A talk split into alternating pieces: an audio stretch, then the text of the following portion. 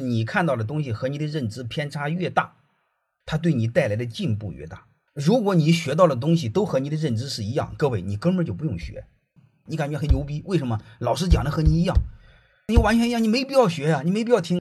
我和你聊的就是完全和你不一样，让你非常痛苦，能把你给搞疯，这样才让你进步。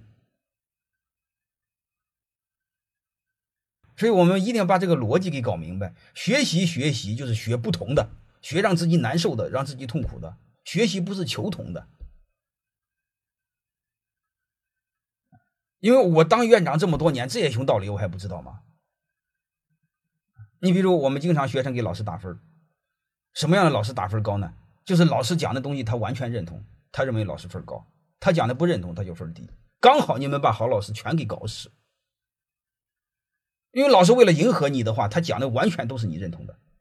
你比如给员工讲，我一定说老板不是个东西，老板就是给工资低，你这有用吗？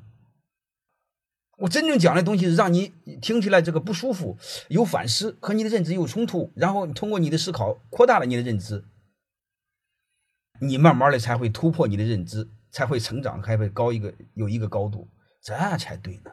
所以正常来说的时候，你会发现一个现什么现象呢？就是老师越让你不舒服，越让人难受的，这才叫优秀的老师。所以我泰山管理学院评价老师，根本就不在乎你学校给学生给老师打分有多好，我只是关注一个事儿。你学了之后回家能用什么？如果你回家的时候，如果你不能用，你不能带来业绩，全是假的。我根本不在乎老师讲的好坏，我在乎的是你学了多少能用，给单位带来多少绩效，这个是我关注的，其他是假的。